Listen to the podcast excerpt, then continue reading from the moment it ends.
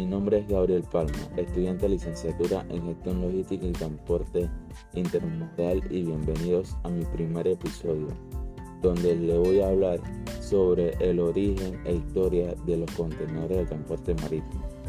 Lo que comenzó como una simple idea se convirtió en el invento que cambiará para siempre la historia del tráfico internacional y por lo tanto la del comercio.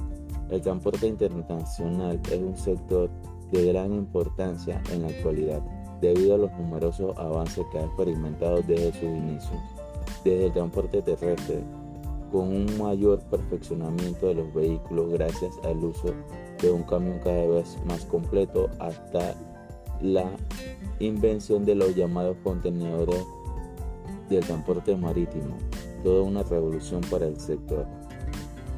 Estos contenedores comenzaron a ponerse en marcha durante la Segunda Guerra Mundial para el transporte seguro de materiales bélicos.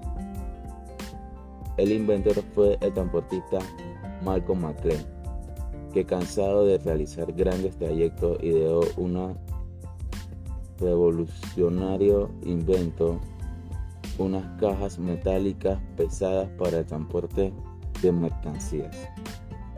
El primer contenedor medía 35 pies de longitud, 8 pies de ancho y otros 8 de altura y dimensiones que hoy en día no son utilizadas pues el ISO estableció otras medidas. La Organización Internacional de Normalización por sus siglas en inglés, ISO, fue posteriormente la encargada de la normalización de los equipos y los contenedores, estableciendo requisitos como su identificación, regulación o adaptación a las dimensiones y forma establecidas. Actualmente, estos contenedores han supuesto una verdadera revolución. Las reducidas dimensiones de tamaño han dejado paso a que un buque pueda llevar de unos 200.000 contenedores al año y cada uno de estos puede cargar de forma segura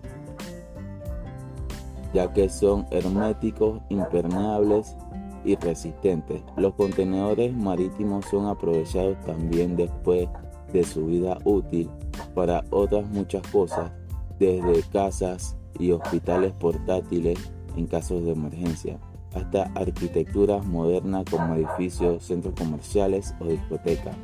En definitiva, se trata de un elemento fundamental en la actualidad que sigue ampliando su utilidad con los años.